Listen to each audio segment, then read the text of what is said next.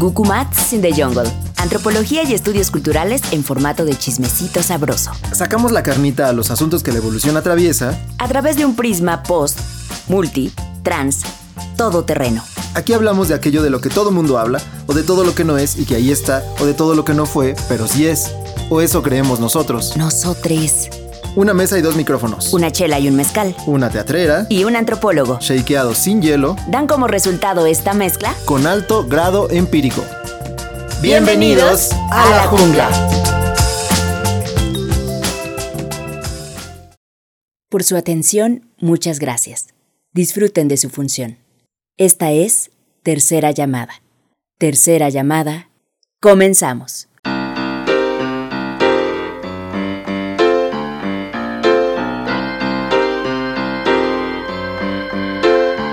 Queridas y queridos animalitos de la creación, bienvenidos al décimo tercer episodio de este nuestro podcast, Gukumats in the Jungle.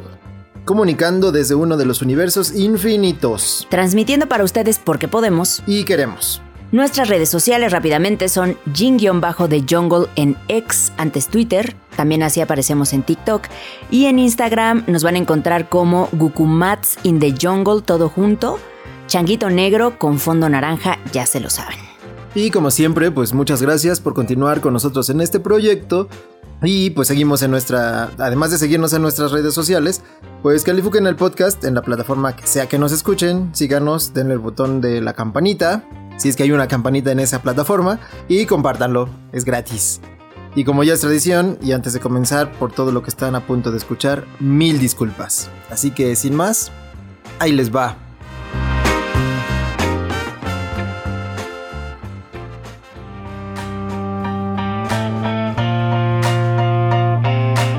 Ahora sí, animalitos de la creación, lo logramos. Eh, vamos a cerrar como se debe. Que nos lleve un poquito la bajadita en este nuestro treceavo episodio. Con toda la intención de terminar esta temporada. Que nos ha costado tanto tiempo, sufrimiento, pero que también hemos disfrutado mucho. Ya nos han acompañado personajes muy queridos para nosotros.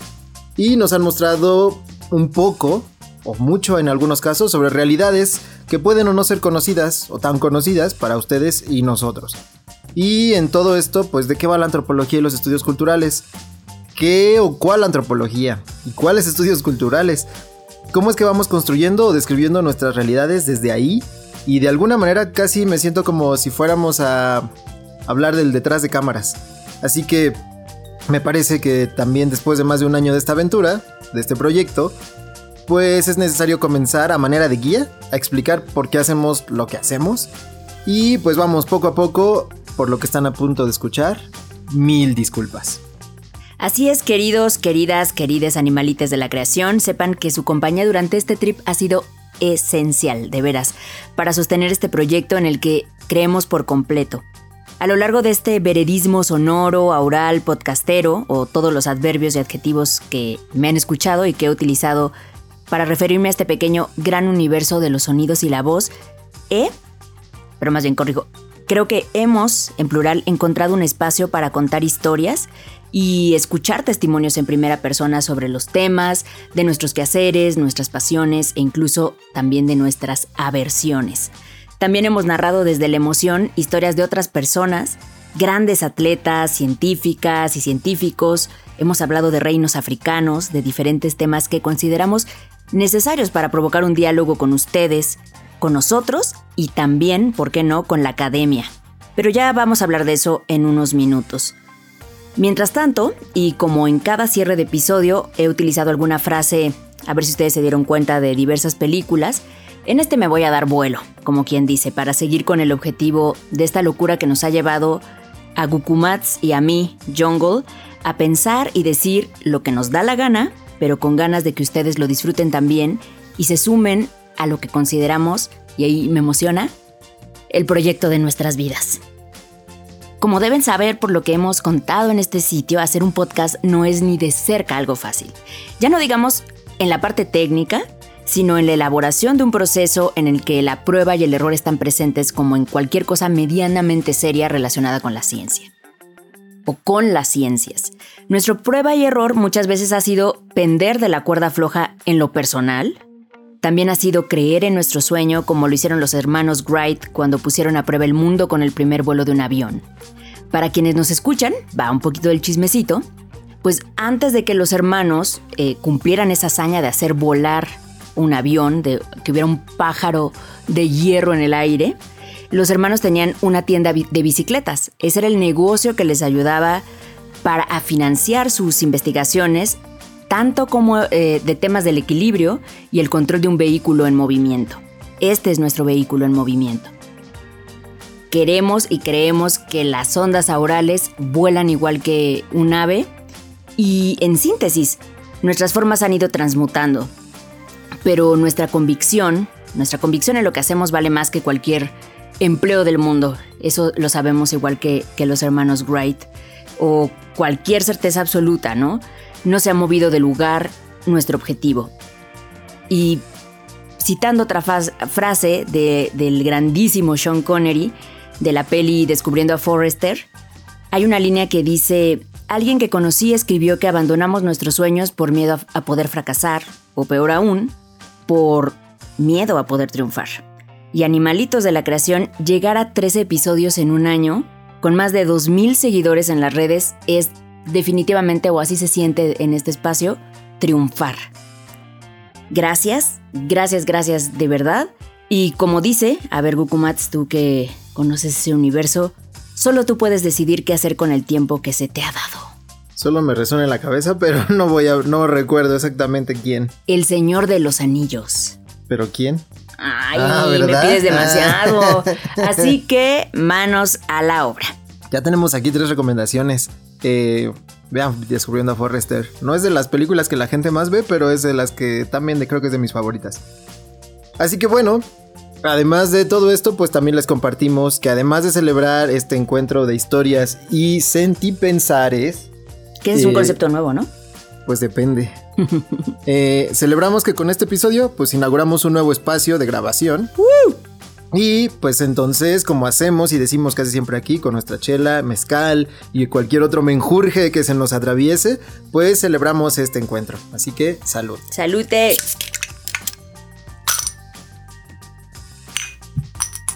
Ay, esta huele bien mm. delicioso. Salió espumita, salió espumita. Hay que decirles que esta es una cerveza artesanal de los belgas de Patagonia. sí, como suena así. La trajimos de Chile y está buena, ¿verdad? En fin, pues gracias y vamos a dar.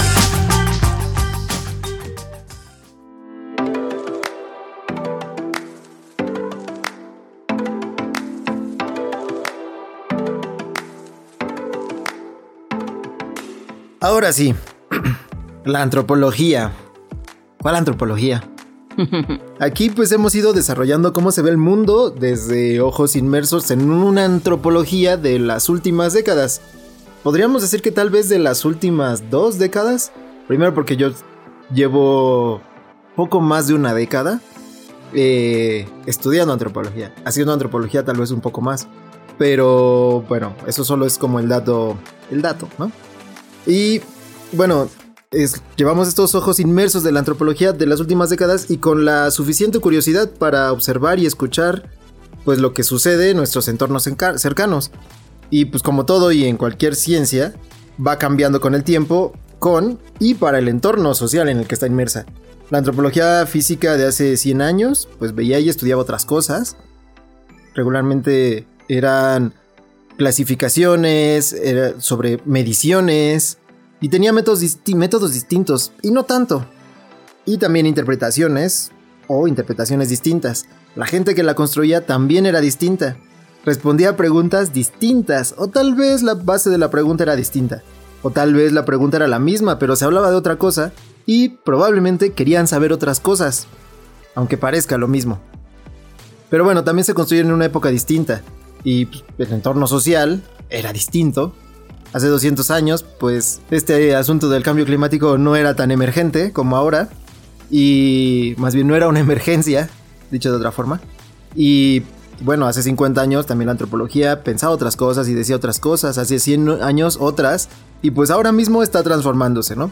Entonces, pero no solo ha cambiado con el tiempo, sino también los lugares en los que se desarrolla cómo son, quiénes son y en dónde están. Y todo eso pues hace la diferencia. Así que en todos tiempos y lugares la antropología pues hablaba de otra cosa y de lo mismo. Ah, qué bonito. En lo que respecta a mí, comencé con algo de dudas y anunciar que Gukumats in the Jungle iba a ser un podcast de estudios culturales. Me quedaba claro que íbamos a hablar de antropología porque eso es en mucho la identidad de Gukumats. Tú me corriges si eso es cierto o no, pero yo creo que tú sabes, siempre has sabido que serías antropólogo y que vas a ser antropólogo toda tu vida. Sí. y para mí eso era algo distinto y desde ahí comenzó el aprendizaje.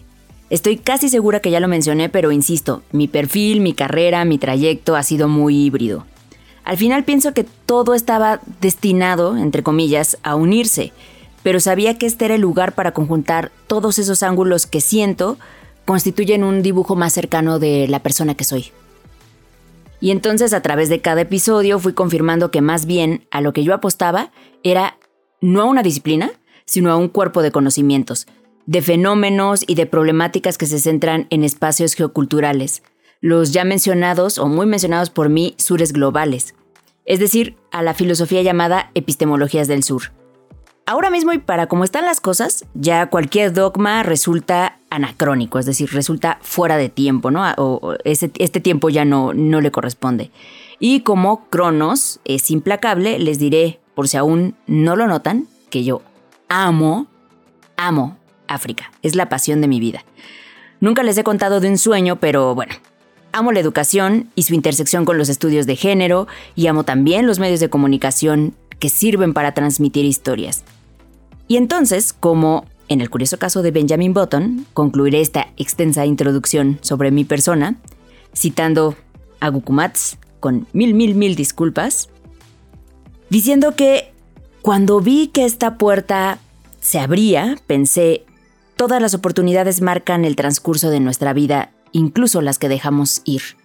Y otra frase que, escuché últimamente en un foro de emprendedurismo que decía, puedes decidir no tomar las oportunidades, no hay problema, alguien más las va a tomar. Entonces, eso no quiero que, que me pase, que nos pase, ¿no?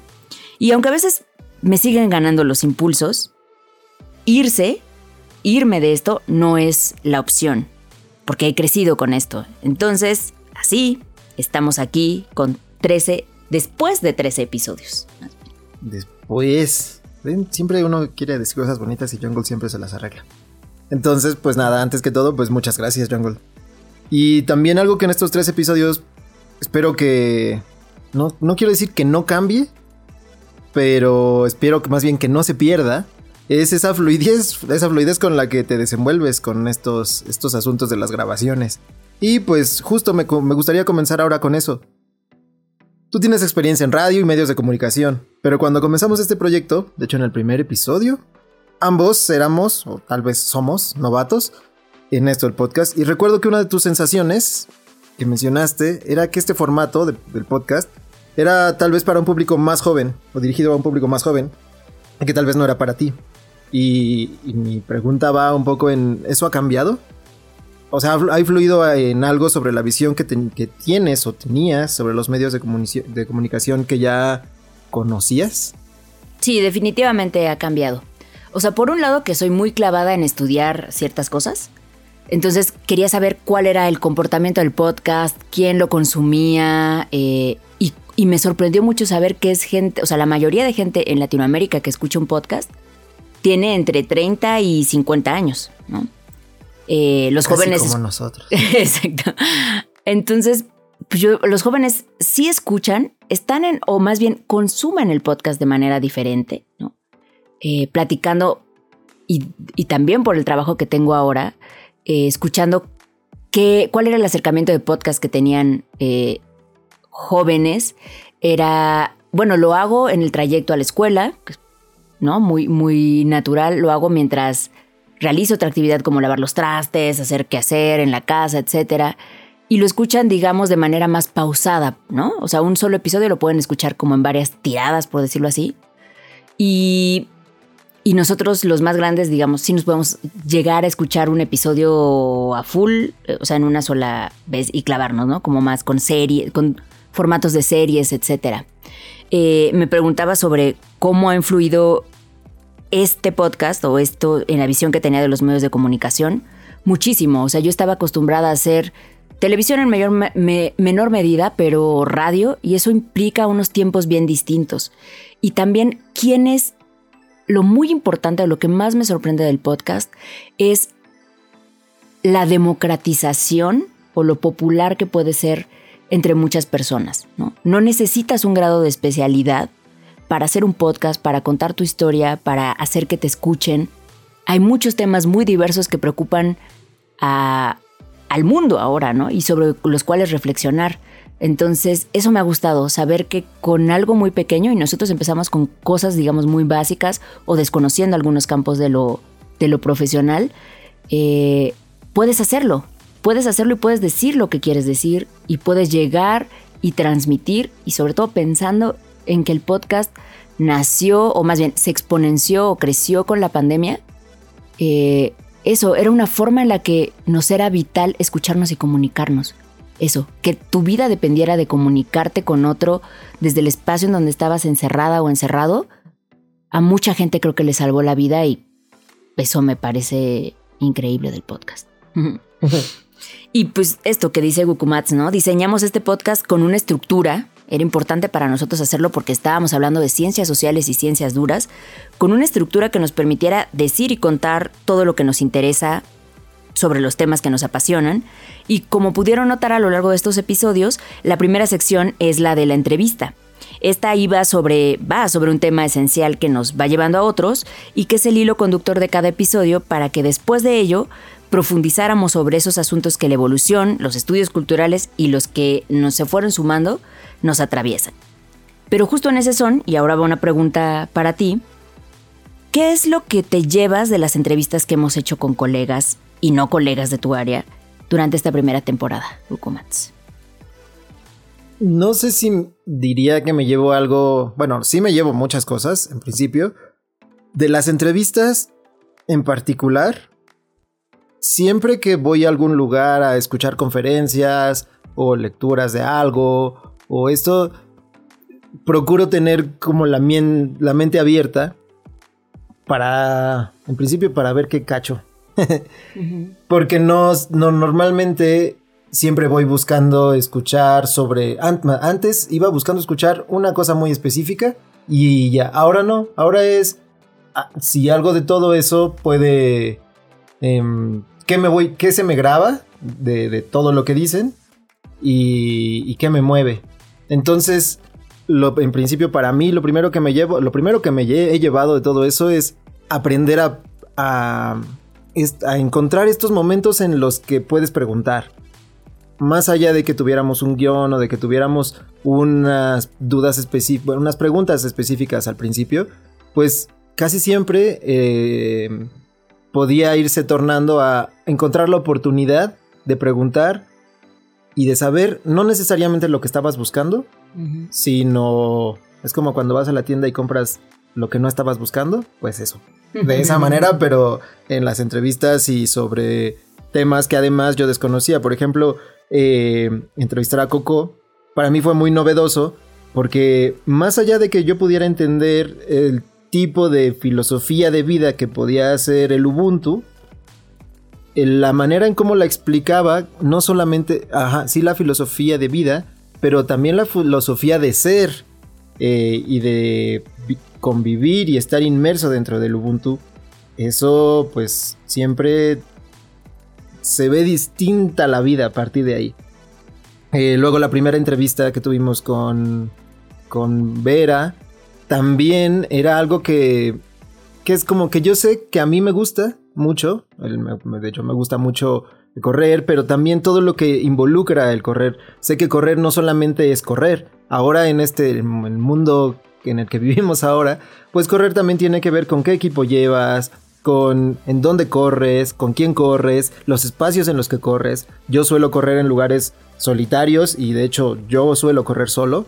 Entonces, cuando puedes notar que en los maratones, en los majors, por ejemplo, de la Ciudad de México, que es donde estuvimos, o cuando tenemos las grabaciones del Maratón de Berlín, cómo van corriendo la gente, el equipo que utilizan, la ropa que utilizan, pues siempre son son maneras de ver la vida y de ver también cómo se va transformando eh, no solamente los individuos, sino las poblaciones y los objetivos de las poblaciones, que es pues en principio cómo, cómo estudio, cómo veo yo la antropología o cómo la vivo. Entonces, estos nuevos, estas nuevas formas o esto, a veces no tan nuevas, pero entender las especificidades de cómo la ven la vida y cómo hacen antropología, y no solo antropología, cómo trabaja Coco, cómo trabajan los personajes que entrevistamos, eh, pues siempre aportan, espero que no solo a mí, sino a la gente que escucha, aunque no sean antropólogos, que no estudien antropología, espero que también les aporte una, una manera de, de observar fenómenos y poder ver más allá de lo evidente y, y que algo de eso pueda incluirse en sus vidas y tal vez aprovechar estas visiones distintas para poder ver el mundo de una manera diferente. Eso es. eh, y por ejemplo, ah, bueno, no por ejemplo, no. Ahora en la construcción de este podcast, pues también, pues ha cambiado, ¿no? En cuanto a estos eh, medios digitales, como ya dijiste, de lo que sabías antes. Ahora, entonces, ¿cómo ha sido esta experiencia de ir conjuntando los saberes? Yo no sé qué tanto has conjuntado tus saberes entre los estudios culturales. Tal vez me gustaría que lo hicieras explícito. Y entonces, ¿cómo ha sido esta experiencia de ir conjuntando los estudios culturales con los medios de comunicación y en particular con este podcast? Sí, ahí tengo que hacer una nota que es la que hice un poco al principio. O sea, no necesariamente son estudios. O yo, yo sé hoy, en el capítulo 13, que no son estudios culturales exclusivamente. Que son fenómenos que se estudian y es un conglomerado de las cosas que yo he estudiado que, y que practico y que me gustan, que he llevado a la, a la práctica, o más bien que he llevado al, al micrófono sí lo he ido conjuntando, pero no solo es el saber, digamos, o sea, la cognición así dura, sino también la experiencia. Y cómo, o sea, creo que sí es un asunto y en eso siento que tengo un regalo de la vida, o sea, un don, de poder relacionar y hacer que la gente se interese por, voy a ser específica con eso, ¿no? Por África. A mí siempre me sorprende cómo la gente recibe el conocimiento de África desde donde yo lo cuento o cuando yo lo cuento.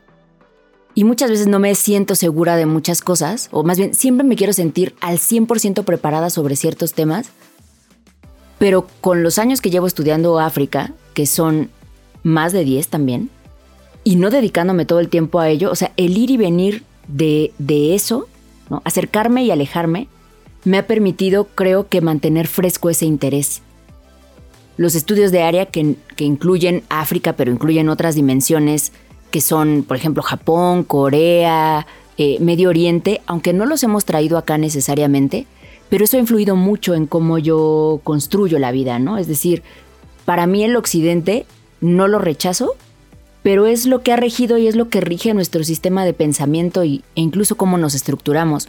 Cuando voy a África, yo misma digo y me sorprendo de cómo se construyen las, maneras, las maneras en que se construye la realidad, cómo la improvisación juega un papel fundamental, cómo temas económicos, de género, cómo la pensar tan solo Gukumats en que África muchas veces a muchos territorios de África no se les ha considerado eh, civilizaciones porque no tienen, por ejemplo, escritura, ¿no? Escritura, digamos, o sea, sí, eh, sino que ellos se rigen por el pensamiento oral o por, por la oralitura. Eso implica a nivel del cerebro, eso tú sabes más que yo, pero yo pienso como en un árbol dentro de la, justo en un baobab dentro de la cabeza de las y los africanos, ¿no? Esta capacidad que tienen de hablar tres lenguas, o sea, todo eso hace que resuelvan problemas que se enfrenten a la realidad histórica que han tenido, que a mí me hace admirar muchísimo y justo cuando admiro algo, lo persigo. Mm, entonces, creo haber respondido a tu pregunta. Sí. creo que también le da más panorama a la gente que nos escucha. Así es. Justo esto. Solo quería agregar también un poquito pensando en la pregunta que hiciste. Es, me hablé sobre las primeras dos, pero pienso también en, en Rodrigo, Nelly, por ejemplo. Ahora sí, ahora sí. Es esta frescura que se tiene con, con investigadores más jóvenes. Más allá de que Rodrigo pues, no sé si tiene mi edad un poco más, pero no mucho más, pero fue mi profesor. Y Nelly fue mi compañera. Entonces, descubrir y ver cómo nos hemos em, desarrollado en distintos entornos pero que al final se mantiene cierta frescura, pero también no sé si es porque ahora yo estoy, digamos, en ese nivel, y entonces veo, noto la frescura que no se ve en otros, en otras personas, ¿no? Que ya llevan mucho tiempo trabajando en a cierto nivel y publicando, etcétera, y que además, pues, han crecido ya con una visión, y de alguna manera, otros investigadores, incluso, eh, justo esto que dices tú, además ahora, que esta capacidad de seguir admirándonos, no sé si es una capacidad, pero esta, lo voy a dejar así como capacidad, de seguir admirándonos por, por, por lo que aprendemos y, por lo que vemos, me parece que es, es, esencial, no solo en la ciencia, sino en la vida cotidiana para todas las personas, ¿no? Pero de poder admirar y sorprendernos, no en estos términos que normalmente se utilizan románticamente, digamos, en las películas, pero sí de sorprenderse de los resultados que uno puede obtener, sorprenderse de sí mismo y también de, lo que se sigue construyendo en las investigaciones que nos rodean. Y eso mismo que tú dices ahora es admirar sin caer en esta exotización de las cosas, ¿no? En esta, en el admirar, eso sin exotizar, pero sí ver las diferencias de, y tener claro que, que eso, que el occidente pues de alguna manera ha dominado en muchos lados, bueno, y nosotros mismos vivimos en el occidente, entre comillas, eh, con sus diferencias, y, esto, y que no sean consideradas algunas poblaciones como, como civilizadas, también, eh, ahora lo voy a decir en, cursivas, eh, solamente porque, más allá de porque son distintas, sino solamente porque no son tanto como de cierto tipo de sociedad eh, hegemónica, ah, pues eso también creo que, que es algo que podemos resaltar y que, y que es tarea, no sé si tarea, pero que sí, sí, sí, tarea desde el podcast sí creo que es tal, vez una tarea que, que, debemos hacer, ¿no? De no exotizar, sino de reconocer que además existen diferencias. Eso creo que es una cosa que sí deberíamos resaltar. Y confío. Y... Y que, no, y que además no esperan nuestra legitimación, evidentemente, ¿no? En realidad les, no, nos escuchan, no creo que les importe, pero no por eso eh, deberíamos no tomarlos en cuenta. Sí, ahora me haces pensar como justo en este concepto de hegemonía, también en, términos de, de, los audiovisuales. Yo creo, desde que te conozco, también sé que escuchas muchos podcasts, ¿no? Pero mi pregunta ahora es, ¿crees que, o sea, buscas tú escuchar otros proyectos ahora que tengan que ver con antropología sin necesariamente compararte, sino como para sumar? Y bueno, eso, eso primero. Sí, sigo escuchando mucho. Sí escucho más, pero me gustaría escuchar... Mm, algo que creo que nos hemos dado a la tarea nosotros es no solamente entrevistar a la gente, sino tener una propuesta. Eh, esta propuesta la hemos ido desarrollando, tal vez se note o no, pero nuestra la propuesta que nosotros hacemos es ir no solamente eh, eh, ir eh, conjuntando los saberes o el saber y, y cómo lo ve la antropología, ¿no? Em, ¿Cómo lo veo yo? Para pronto, porque pues, es nuestro podcast, ¿no? Entonces, como antropólogo, y que además puede tener muchas carencias, pero independientemente de esas carencias, también tiene puntos que sé que no todo el mundo puede, puede observarlos de manera, pues lo voy a decir así, entre comillas, natural, ¿no?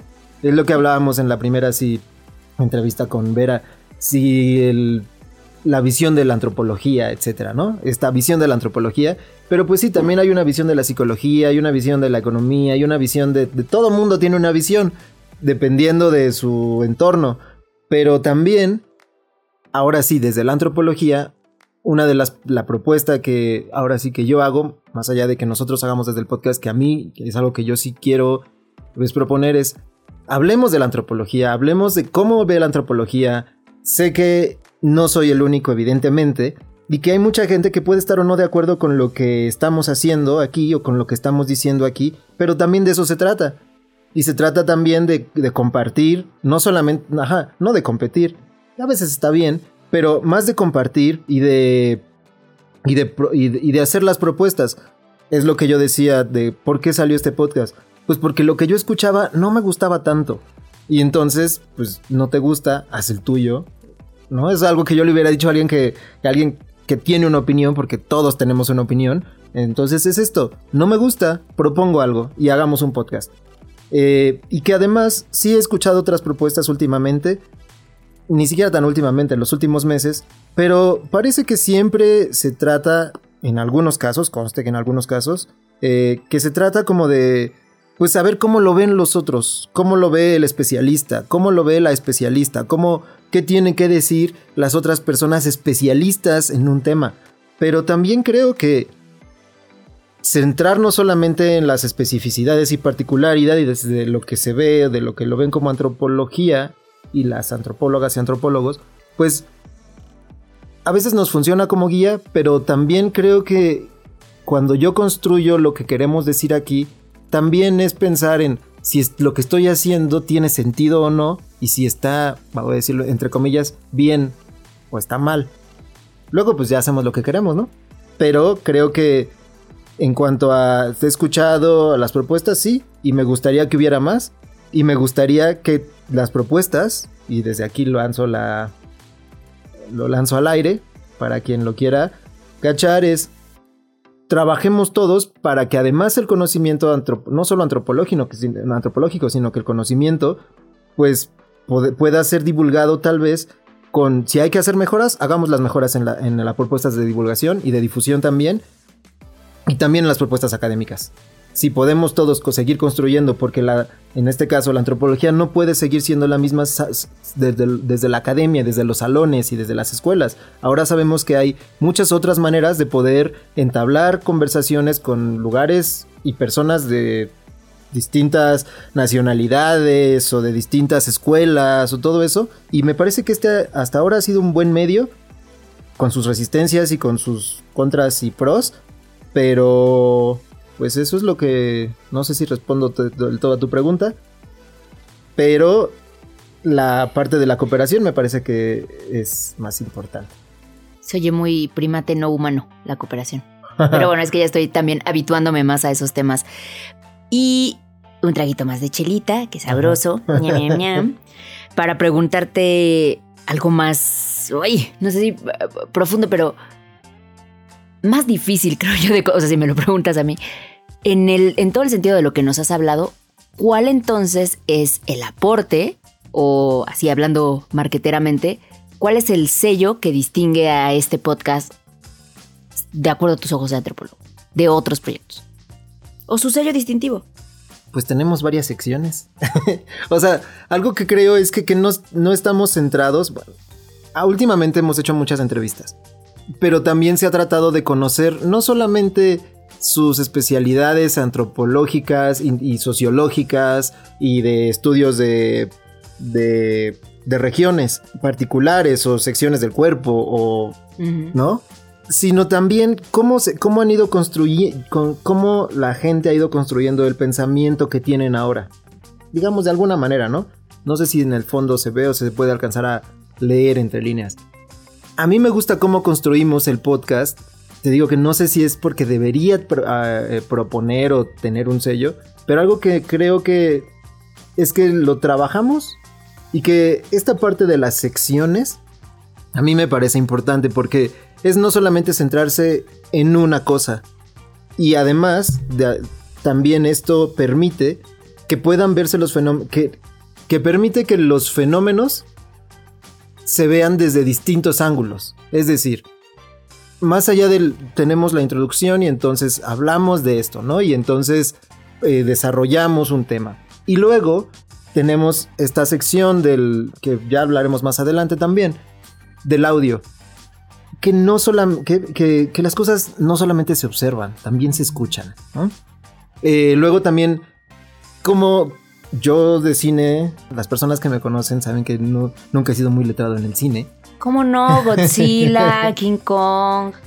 Ajá, pero, pero luego es, no importa qué, ves, sino cómo lo ves. Que yo me puedo sentar y ver Mario Bros. con mis amigos y, y ya.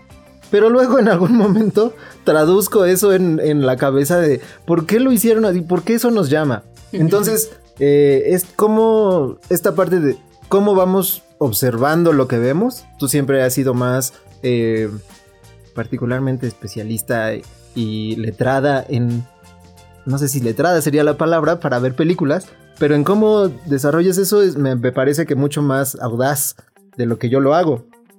Pero justo es ese aporte que también tenemos, que somos como tal vez más analíticos. No sé si ese sea el sello. Luego también no sé si esté bien o mal, pero esa es la propuesta. Ahora que lo ya llegando a todo esto, esa es la propuesta. Hacer algo. Contar las historias. Proponiendo este podcast. ¿Cuál es el sello? Esta justo esa es la propuesta del podcast. Hacer un podcast de que no sea pues que están acostumbrados a la risa, a, los, a la comedia. o sea, México es de los países de donde, si no es que el más, está en el top 3 de los países que más escuchan podcast de, sobre crímenes. Entonces, pues hay que ver, ¿no? Está, yo conozco dos o tres propuestas de eso, las he escuchado, me han entretenido un rato, pero luego pienso, ajá, pero eso es una cosa a veces muy morbosa. Y a la gente le encanta el morbo y pues así es, ya está. Pero desarrollemos eso también. ¿Por qué, es lo, ¿Por qué sucede eso? ¿Por qué la gente corre? ¿Por qué, ¿Por qué tanta gente está corriendo? Y luego podríamos hablar horas, horas y eso. Dedicamos un capítulo, pero eso solo fue una parte. Podríamos hablar horas y horas, ¿no? ¿Por qué la gente hace lo que hace, lo que sea que haga? Podríamos desarrollar todas esas cosas. No, ¿te acuerdas que nos escribieron en las redes que si podíamos hablar alguna vez sobre el consumo de carne? Y si sí era cierto que eso ayudó a ¿Cómo se llama la seguidora nubecita? Juanita Nube, saludos. Ajá, que siempre nos escucha y nos mandó eh, esta. Eh, y, pero es que no da tiempo. Además, justo el doctorado, el trabajo y todo eso, pues luego no nos permiten hacer todo lo que quisiéramos hacer. Por eso hasta ahora estamos en el, en el treceavo episodio, ¿no? Después más de un año, ni siquiera celebramos el aniversario. No, a ver, pero espérate, tengo que hacer una acotación. En estricto sentido, en septiembre tendríamos que haber cumplido un año. Estamos grabando esto en diciembre. Todavía no se ha acabado el año. O sea, en el año lectivo todavía estamos. sí, como si los días hábiles y los días naturales, ¿no? Obvio, burocracia. pero ya después de todo este choro, lo que quiero es, ¿cuál es la propuesta? ¿Cuál es el sello? Pues este, hacer el podcast. Eso es. Porque no sé si esté bien o mal. Y más adelante ya hablaremos sobre lo que queremos llegar, pero el fin último que, en que hemos ido pensando y desarrollando mientras hacemos el podcast. Pero creo que ese es el sello, la propuesta. Tener una propuesta de entrada me parece que es lo más importante. Tener una propuesta de querer decir algo de manera sistemática, sistemática y sistematizada para, para tal vez sea, que sea considerado como una fuente de información eh, válida para la academia y, y, de, y, de, para de búsqueda de información, como, ah, que hay un podcast donde dijeron tal cosa. Eso lo veo complicado, pero espero que en algún momento suceda. Eso es. La propuesta, ese es el sello. La propuesta. Y el changuito con fondo naranja. bueno, mucho choro. Eh, ahora te toca. Bueno, me toca lanzar los dados y te toca a ti el castigo. Ay, no, es un gusto. Eh, para ti, ¿cómo ha sido esta experiencia de ir conjuntando los saberes, de, los saberes de tus estudios con los medios de comunicación y en particular de este podcast? Yo voy a hablar de magia. a partir de que grabo este podcast, conectando de nuevo con África o con los estudios de África, los, las epistemologías del sur, los estudios culturales y los estudios de área, más ahora los educativos. Es que la vida es muy, ha sido muy generosa conmigo, la verdad, no me puedo quejar. Eh, han sucedido cosas bien mágicas. O sea, comencé a dar clases nuevamente de África, donde tengo un grupo de estudiantes ávidas de saber de África, conmovidas, contentas, conmocionadas. Eh, por otro lado, se abrió la primera galería de arte africano en México. Eso es un hito en la historia del arte africano. Y a lo mejor es una casualidad, Voy a citar la, galería, se llama Marian Ibrahim. ¿Dónde Marian Ibrahim. Está en Río Pánuco. Ya saben, para los que están en la majestuosa Ciudad de México. Sí, muy cerca de la Embajada de Estados Unidos. Ajá. Por ahí anda. Visítenla si pueden. Es algo que yo hace 11 años, no, 12 años que dejé de estudiar, para mí era impensable. O sea, yo buscaba, y no sé si ya contesto, pero yo buscaba empleo y ponía África, teatro, porque esos han sido mis temas, y me salía guía en African Safari, en Puebla, ¿no? Ahora me da mucha risa, pero en ese momento era súper desconcertante y descorazonador saber que a nadie le importaba África. Ahora me gusta también ese, porque sí debo decirlo, me gusta ese estado de excepcionalidad de ser de las pocas especialistas, no en África, pero sí en arte africano contemporáneo, que es mi área, ¿no? Saberlo, vivirlo, tener un podcast para hablar de esto, saber que existen otros colectivos y colectivas eh, de personas hablando de este tema, que se haya abierto esta posibilidad con este sexenio, debo decirlo, porque así sucedió, de visibilizar o de darle su lugar a los afromexicanos. Todo eso ha pasado en el año del podcast. Entonces, ¿cómo se conjuntan? Pues ahí, o sea, no encuentro una explicación lógica, Gokumats. Solo ha sucedido y espero que así siga pasando. O sea, ¿qué crees que también te ha dado nuevos bríos para seguir hablando de África? Sí, o sea, ya no me veo ya no me veo dejándolo de lado en algún momento. O sea, aún si no me si no hago un doctorado, sé que tengo muchos proyectos o un proyecto con muchas líneas para seguir hablando de África, ¿no? Que van desde la venta de arte desde la cocina, desde las artesanías, desde la diplomacia, desde lo institucional. Es decir, me pone, y eso me gusta mucho de hacer el podcast contigo, mm. que me gusta mucho, a mí me gusta, ah, tiene sus procesos contras, pero me gusta mucho este espíritu joven que tú siempre le traes a las cosas, ¿no? Es lo que trae la fiesta. Eh, pues sí, y, y, ha sido una gran fiesta esta, tiene todos sus momentos, ¿no? Tiene, tiene, ha, tenido sus momentos de fiesta, ¿no? La preparación, el, el poder ser eh, invitadas, porque también, bueno, ya lo vamos a hablar, pero básicamente, esencialmente, ese ha sido, esa es mi respuesta a tu, a tu pregunta. Y ahora va, va de retro.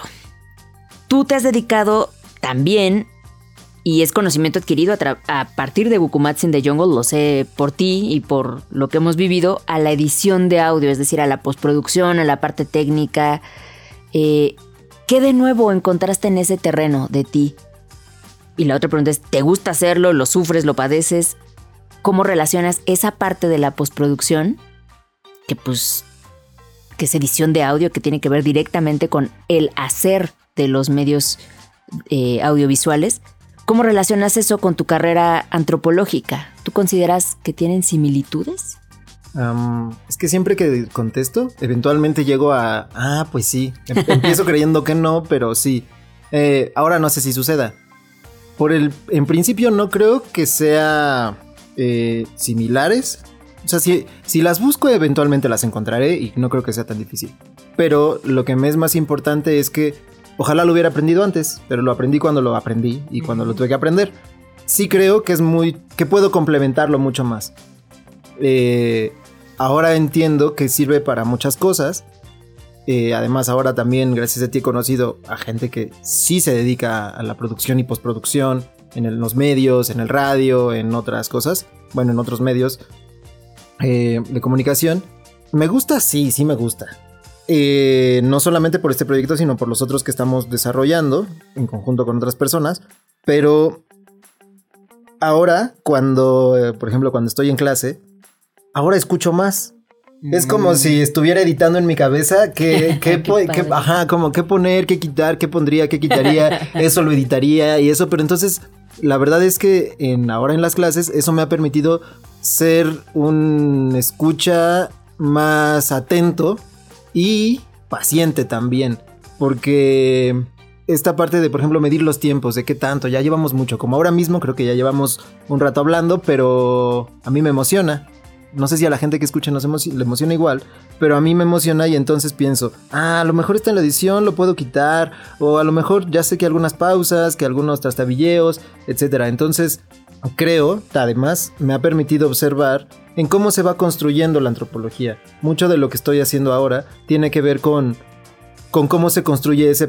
No tanto cómo se construye el pensamiento antropofísico, pero sí cómo se han ido construyendo, por ejemplo, las teorías respecto de la Entonces, ¿qué cosas se han ido editando? Lo voy a decir así, digamos como si fuera la pista de audio. Y entonces, ¿qué, ¿qué, cosas se han ido editando? Y vamos a quitar este pedacito y vamos a pegar y es como si no hubiera pasado. Entonces ahora eso me permite ver qué cosas...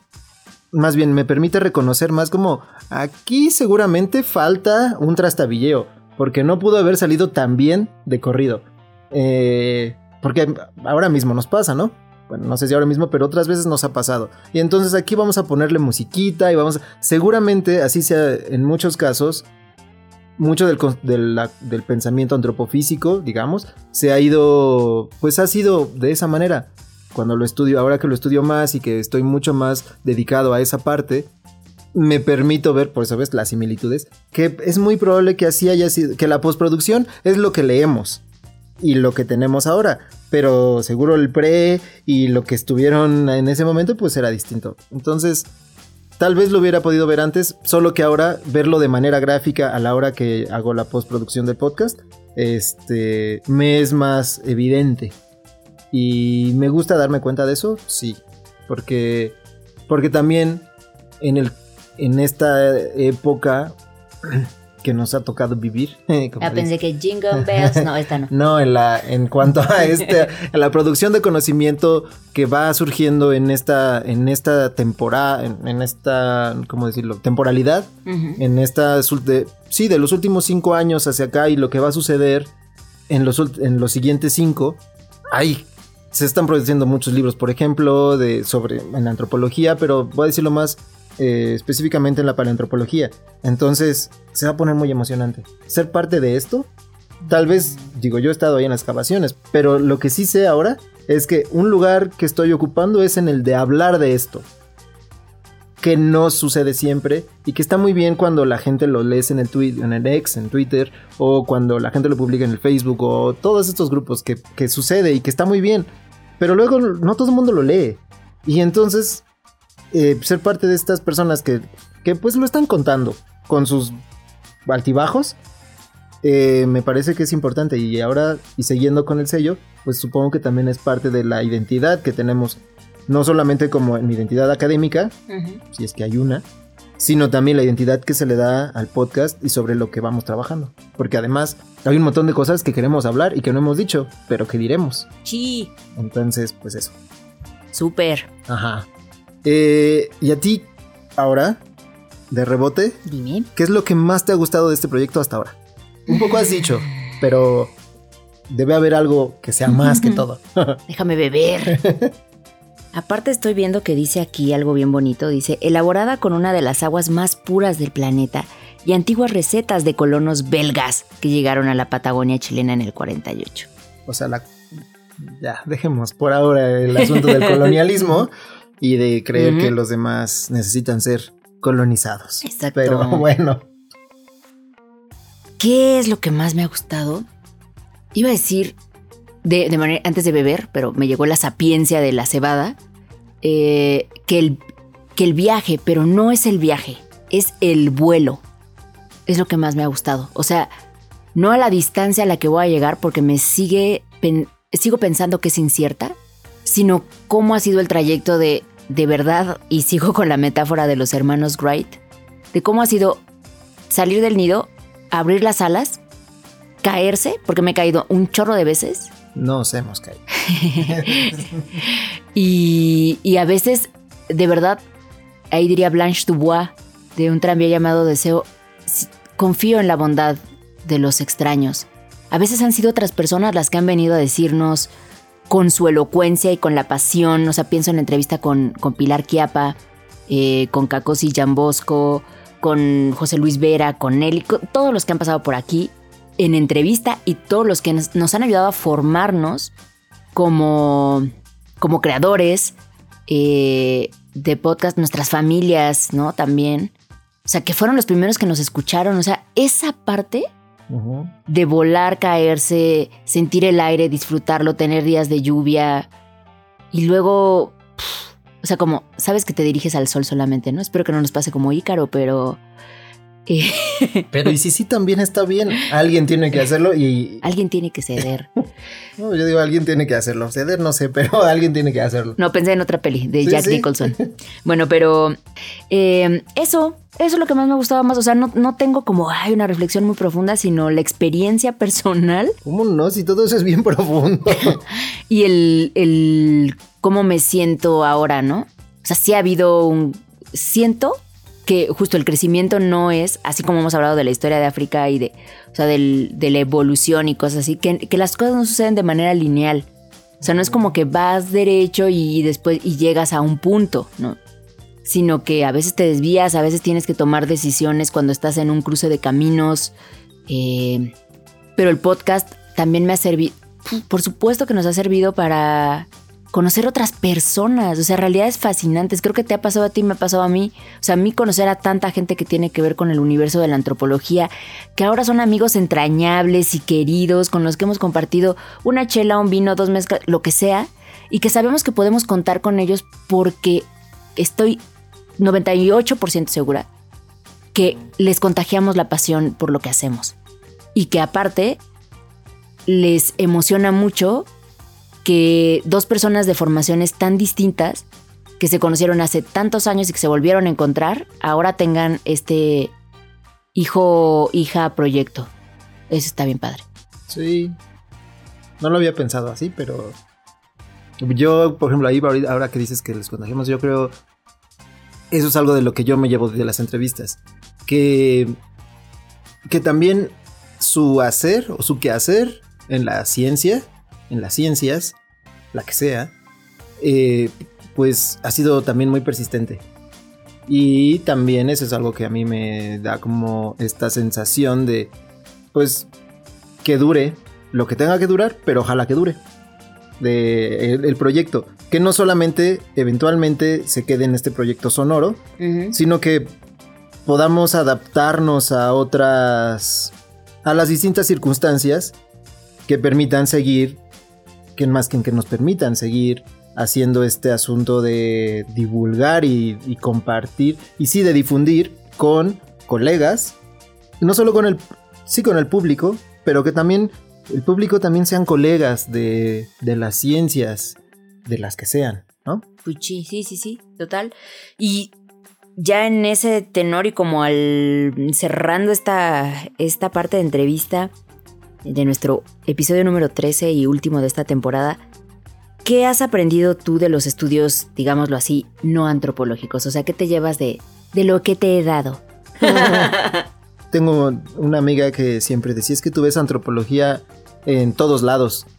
Y es eso, mm. pueden no ser estudios antropológicos, pueden no dedicarse a la antropología y eso, pero eventualmente, pero para mí y eventualmente siempre termino viéndolo así, porque tal vez así he construido mi, con, mi conocimiento, mi, identidad, de ver, estas, de ver este tipo de cosas, cómo funcionan. Cómo funciona, cómo lo ven. No sé si funciona es la palabra adecuada, sino cómo, cómo traducen el mundo ellos hacia nosotros, hacia los que los escuchamos, hacia los que aprendemos, y luego eso, ver, tratar de ponerme ese visor. Y eso, para mí, es una forma de hacer antropología es, eh, es, es esta idea de alguien, bueno, no recuerdo, se me fue ahora mismo quién, pero era esta idea de que la antropología puede hacer un lugar seguro para todas las personas. Eh, porque tiene que ver con la comprensión de lo que, de lo que nos rodea. Y pues eso es, eso es parte de lo que me gustaría o de lo que me llevo y de lo que has puesto tú en la mesa sobre la en este podcast. ¿De qué me llevo? Pues qué es lo que más me ha gustado, qué es lo que me llevo, es esto, es que al final, aunque no sean estudios antropológicos lo que haga la gente, eventualmente eso, lo como lo veo, tiene que ver con la antropología. Porque soy antropólogo y, y esa es una condición que, pues, que me va a llevar hasta hasta que ya no esté. Hasta, que finish, como dicen por ahí. Ajá. Ay, pues sí, aparte son, son, los, son los lentes con los que tú miras, ¿no? O sea, es como, ya no te puedes quitar esos lentes, por si no... Ajá, eso, para bien o para no también. En fin, pues eso fue Animalitos de la Creación. Eh, esto es lo que hemos ido desarrollando. Bueno, solo una parte, porque lo mismo, podríamos estar horas y llevamos 40 minutos. En fin, así que esto nos ha cambiado este podcast. Así es como nos, no solo nos ha cambiado, sino que hemos ido aprendiendo y también nos ha enseñado este asunto de hacer podcast.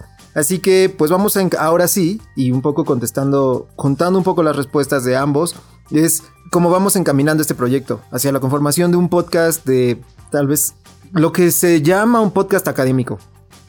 Eh, todavía no está del todo claro cómo, lo, cómo terminaremos ahí, pero sí tenemos este... clarividencia. clarividencia. Claridad en cuanto que queremos llegar ahí.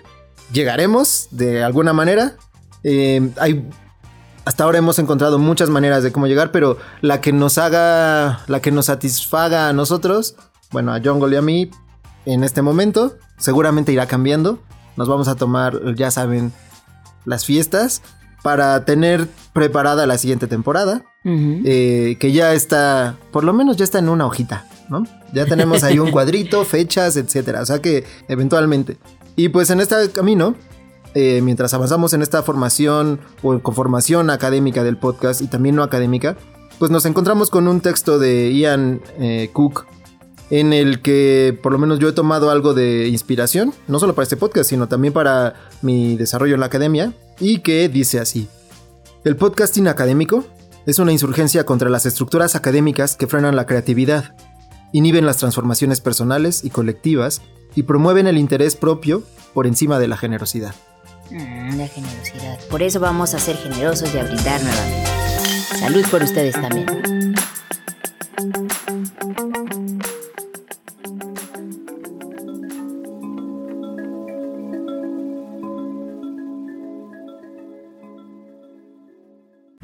Vamos a volar por el Atlántico Medio.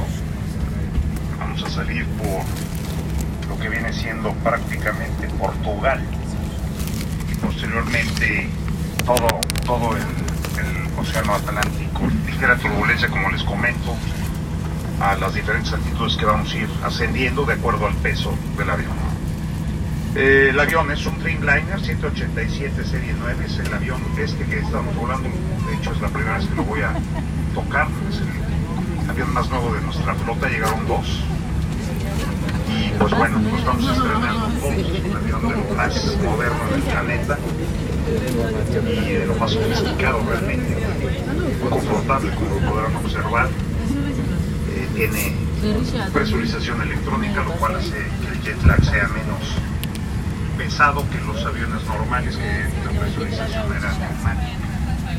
Las ventanillas, como podrán observar, ya no tienen subir y bajar, simple sencillamente se oscurecen.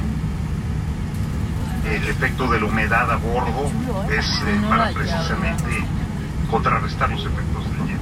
Es un avión realmente maravilloso, súper sofisticado. El costo, si se animan, 285 millones de dólares. Eh, sé dónde está la distribuidora por si gusta. Muchas gracias. Disfruten de nuestro vuelo. Gracias por preferir.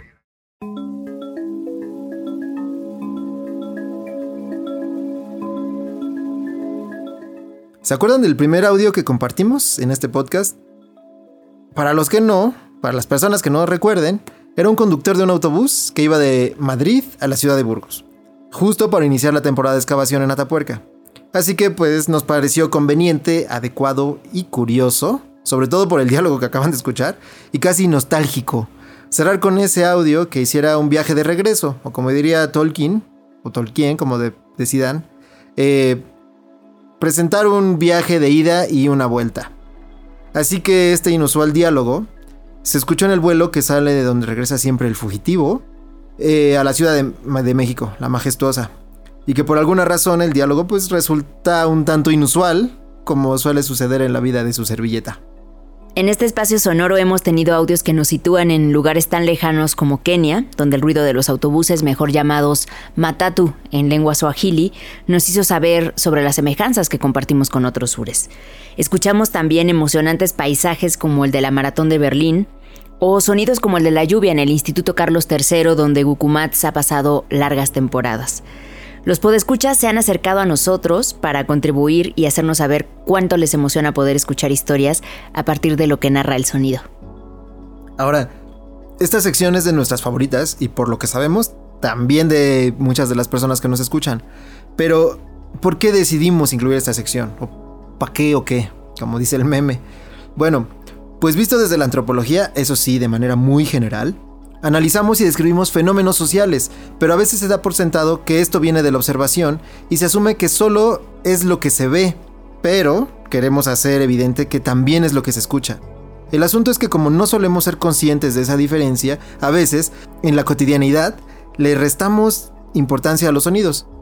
Hay sonidos que nos remiten a contextos espaciales específicos y con, y con contextos espaciales, me refiero a los espacios en los que nos movemos, y estos también nos remiten a sonidos específicos.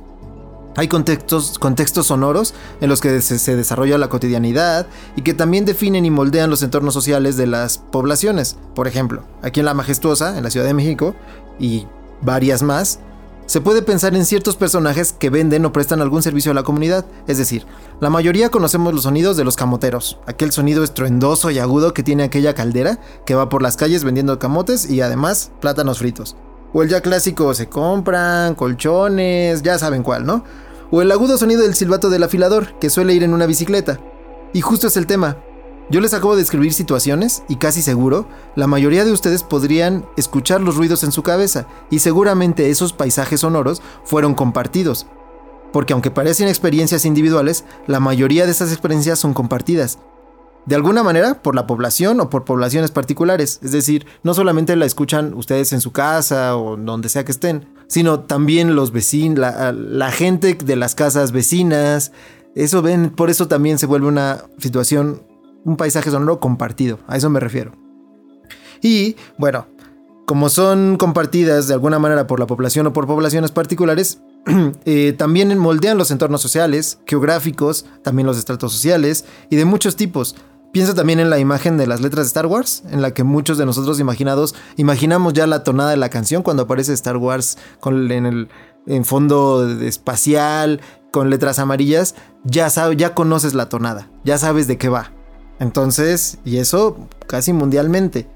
Entonces, pues ya entrados, podemos imaginar también el sonido de la campana de la basura, que suele sonar ciertos días de la semana, y eso nos ubica también en ciertas zonas geográficas al interior de las ciudades, alcaldías, colonias, barrios, el grito del gasero, la alerta sísmica que acaba de sonar aquí hace unos días en La Majestuosa, y que también esto nos guía y conforma un hecho social.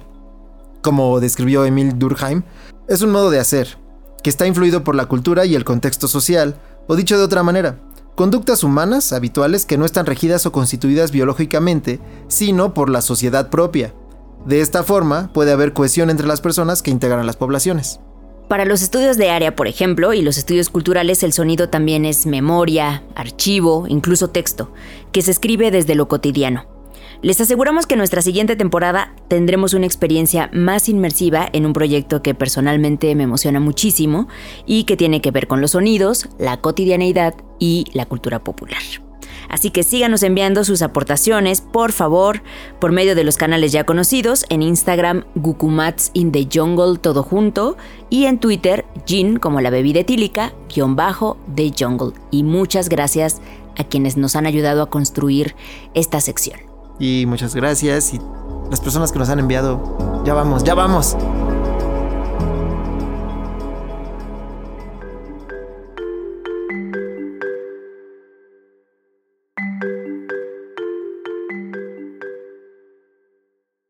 Tenemos también esta sección en la que compartimos efemérides, datos o historias para recordar que suelen presentarse en el entorno en el que vivimos. Pero hay que dejar claro que el entorno al que me refiero no es necesariamente geográfico. Es decir, no solamente se plantea en términos de lugares específicos. Por ejemplo, cuando hablamos de los diarios robados de Darwin, es un dato o historia que me gusta mucho porque mi entorno social y académico me permite y casi que me exige reconocer esos datos como importantes, en general para la, antropología biológica. Darwin y la teoría evolutiva son esenciales para comprender el fenómeno de la humanidad. Por otro lado, tenemos otros datos e historias que son relevantes para Jungle, por lo mismo de su entorno social y académico, y que además creemos, o por lo menos yo, que pueden ser relevantes para ustedes, nuestro público preferido. Nuestra sección de efemérides o días para recordar sobrevuela también el entorno temporal. Así tuvimos fechas tan emblemáticas para toda una comunidad como el May the 4th, que se desprende de la saga épica de George Lucas Star Wars. También acá revisitamos, como ya dijo Gukumats, la recuperación del cuaderno de notas del mismísimo Darwin, entre varias otras que nos permitieron seguir tejiendo historias y convertir este podcast en un proyecto que considera las múltiples dimensiones de los fenómenos antropológicos y sociales. Y nada mejor para cerrar esta sección que recordar el momento en que se creó este espacio en el que estamos hablando, o sea, el podcast en general. Cuenta la leyenda que la creación del podcast se remonta a 2004. Por entonces era simplemente una innovación tecnológica que facilitaba a las emisoras de radio la difusión de sus programas en tiempo diferido. Las estaciones podían publicar los podcasts en Internet y los oyentes podían, descargarlos a su conveniencia. La palabra podcast, inventada por el periodista del diario The Guardian, Ben Hammersley, es la contracción de iPod, ese lector portátil creado por la empresa estadounidense Apple, que permite a los usuarios descargar ficheros de audio, y de broadcast, difusión en inglés. Y este nombre, podcast, reflejó ambas características. Ahora, dos cambios, uno tecnológico y otro cultural, iban a ser determinantes en el auge del podcast. En 2012, Apple incorporó a su teléfono inteligente una aplicación de podcast originales que permite que los radioyentes accedan a sus programas favoritos. En 2014, un equipo de radio independiente de Estados Unidos lanzó el programa Serial, una emisión, o Serial más bien, una emisión en línea de periodismo de investigación. Y es así que casi 10 años después, aquí estamos con ustedes, con un podcast de antropología y estudios culturales, más los que se fueron sumando. Yo no sé si ahí habría que pensar en radio oyentes como podescuchas, como esas palabras que utilizamos ahora. Pues para, ¿no? Es una cosa interesante. En fin, se los dejamos ahí.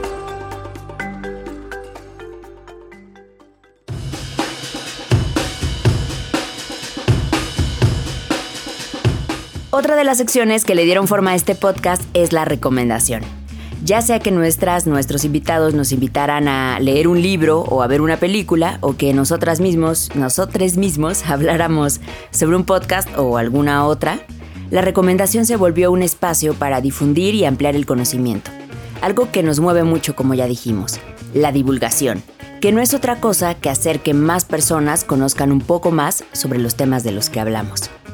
Es por eso que este episodio no va a ser la excepción, y les traemos una súper recomendación que es una de nuestras colaboraciones. Producto de ampliar nuestra red de expertos y expertas especialistas y apasionados de las ondas hertzianas. Creo que eso ya ni se dice así para los que hacemos, para lo que hacemos, ¿no? ¿Cómo se llamaría esta onda? No tengo idea, pero podcasteros supongo que funciona. Exacto. Y también de ir trazando el futuro de este proyecto hablamos de la Enciclopedia de los Conocimientos Inútiles, uh. narrada por, como dice su introducción, el simultáneamente querido y odiado don José Cadalso, autor que escribiría en 1772 Los eruditos a la violeta, curso completo de todas las ciencias en obsequio de los que pretenden saber mucho estudiando poco. El nuevo José Cadalso el que tenemos en Ukumatsin the Jungle, ha integrado en cápsulas de menos de 10 minutos todos los chismes baratos de la historia de la ciencia que hagan más llevadera nuestra horripilante y aburrida existencia.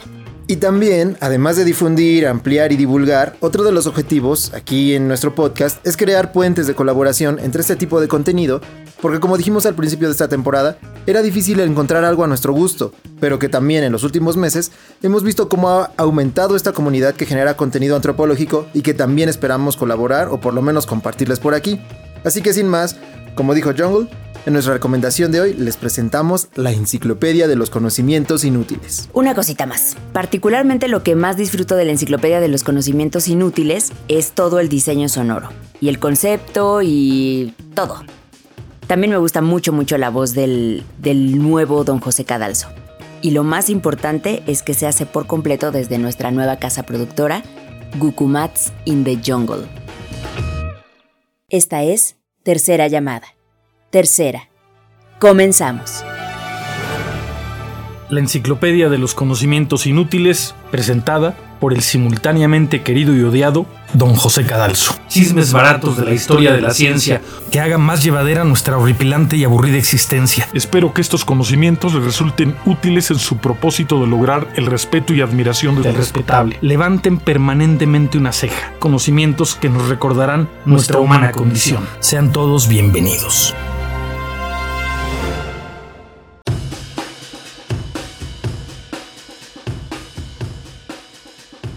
En general, este es un proyecto que yo estoy disfrutando mucho, desde la producción, postproducción y por supuesto caer en la trampa de deslumbrar a más de un incauto con datos inútiles, con el único fin de esbozar una sonrisa, disfrutar el momento y como dice la descripción, saber mucho estudiando poco. Creo que desde el inicio sabíamos hacia dónde queríamos que este emprendimiento, este proyecto sonoro nos llevara, y es que compartir historias y escuchar historias no es un ejercicio individual. En el camino hemos aprendido que la construcción de puentes se hace desde lo colectivo, desde lo grupal. Nos ha llenado de satisfacción poder crear una red de colaboradores que ahora son amigos, amigas, mentores y compañeros de viaje. Este es con todas sus letras un podcast académico. Concepto relativamente nuevo en el ecosistema de los contenidos bajo demanda, pero que representa un campo infinito para quienes nos dedicamos a las ciencias exactas y las ciencias sociales junto, junto con las humanidades, para difundir, divulgar y profesionalizar nuestros campos de estudio. Y este es de nuevo un buen momento para agradecer a quienes han confiado en nosotros, nosotras, nosotres, y que hoy conforman una red de expertos y profesionales que con ciega fe han visto los resultados de una empresa tan ardua como lo es levantar un proyecto de estas dimensiones, porque señoras y, señores, llegamos y no nos vamos a ir pronto. Durante esta primera temporada, además del gran don José Cadalso, pudimos trabajar con un destacado grupo de investigadoras e investigadores que conforman la Red Balance, pionera en su tipo en el trabajo transdisciplinario, para promover el trabajo de la Red Latinoamericana de Antropología Biológica. Asistimos y hablamos sobre este podcast en un espacio privilegiado, como es el Museo Nacional de Antropología en México, durante el Coloquio Internacional de Antropología Física Juan Comas. También tuvimos el privilegio de entrevistar al gran John Hawks, esperen pronto ese material, entre tantas otras experiencias, universidades y centros donde nos han recibido. Agradecimiento total también a estas instituciones y a las personas que hicieron posible que allí estuviéramos, que nuestro podcast llegara a generaciones más jóvenes, que para nuestra sorpresa se emocionaron muchísimo con lo que les decíamos, con nuestra propuesta.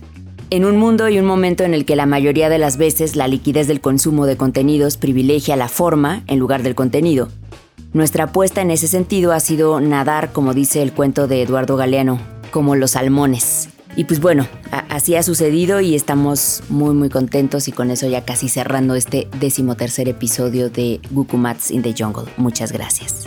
Así que de nuevo, muchas gracias a las instituciones que nos han recibido y que nos han permitido divulgar y difundir nuestro trabajo. Y también, de nuevo, a la Red Balance y a sus integrantes que también pronto eh, estará eh, rondando por ahí el contenido que estamos diseñando produciendo, postproduciendo. Y pues de nuevo, gracias Resbalance y Don José Cadalso.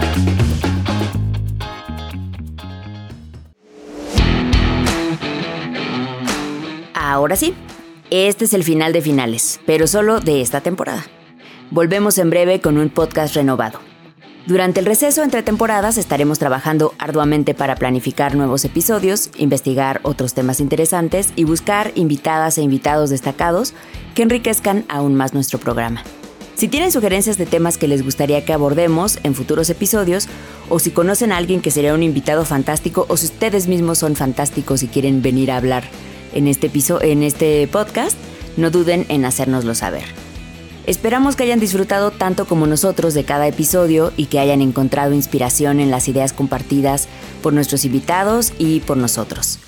Mientras tanto, exploren nuestros episodios anteriores si aún no lo han hecho y manténganse conectados con nosotros a través de nuestras redes sociales. Estamos muy emocionados por lo que el futuro tiene reservado para Gukumats in the Jungle y esperamos regresar pronto con más conocimientos, debates y perspectivas en formato de chismecito sabroso para seguir cotorriendo desde la antropología, África, las epistemologías y los que se sumen.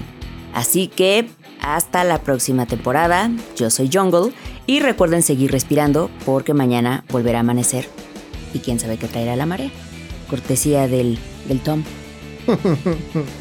Ya está un poquito más complicada. Entonces, muchas gracias animalitos de la creación, gracias a quienes nos han seguido, promovido, preguntado, inclusive presionado para seguir con este proyecto. Gracias Jungle, porque este proyecto no sería posible sin ti.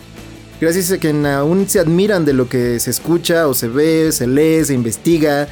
Y gracias por existir, gracias por seguirnos y por ayudarnos a tener más alcance en este multiverso.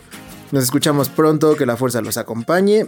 Les recordamos nuestras redes sociales, ex antes Twitter, Gin-The Jungle, Gin como la bebida alcohólica, guion bajo The Jungle, en Instagram como Gugumatsin The Jungle. Síganos si les gusta, compartan, es gratis. Así que buenos días, buenas tardes y buenas noches. Adiós. Guajerri. Idea original, Dersu García y Marisol Rocha. Redes sociales, Marisol Rocha. Diseño sonoro, Dersu García.